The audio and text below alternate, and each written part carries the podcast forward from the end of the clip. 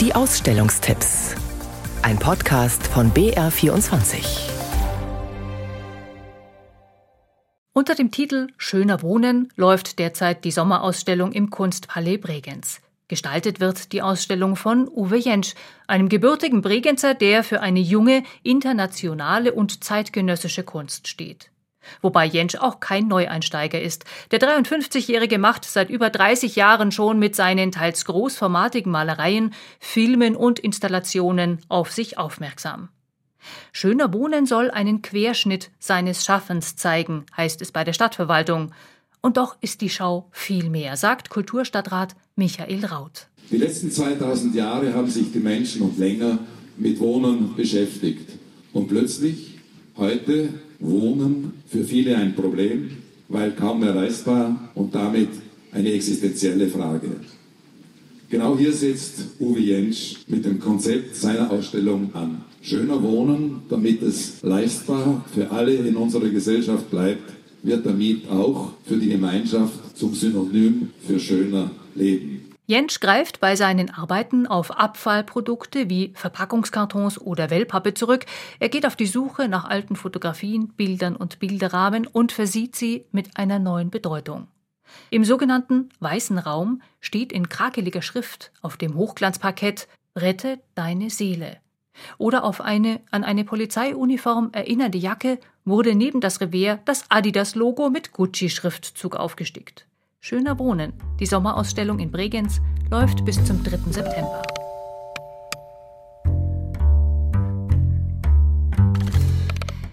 Zweifelsohne schöner Wohnen ließe sich mit den Werken von Rudolf Wachter.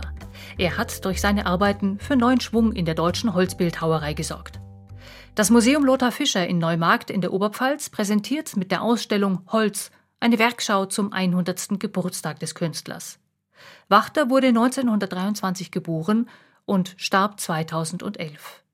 Sein Credo lautete Ich arbeite mit dem Holz und das Holz arbeitet mit mir. Wenn er einen Baumstamm hatte, hat er ihn natürlich erstmal die Rinde entfernt. Wenn der Stamm noch feucht war, hat er bestimmte Schnitte so gesetzt, dass sich das Holz geöffnet hat. Das heißt, er hat sich immer sehr, sehr stark mit dem Material auch auseinandergesetzt. So die Leiterin des Museums Pia Dornacher. Der sogenannte Schwundschnitt ist Wachters Markenzeichen. Er drang mit der Kettensäge bis ins Zentrum des meist frisch gefällten, noch feuchten Baumstamms vor und überließ das Holz letztlich sich selbst. Wachter hat die Stämme gefaltet wie Papier oder aufgerollt wie Pergament. Die Skulpturen sind verschachtelt, spielerisch ineinander verzahnt.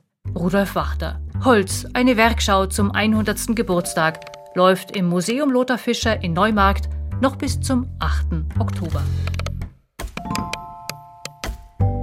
Selbstporträts sind in der Malerei üblich. Die Medieninstallation Ratio, Fata Morgana von Thomas Lühr in der Mevo-Kunsthalle Memmingen konfrontiert den Besucher auf eine ganz neue Art mit seinem eigenen Bild.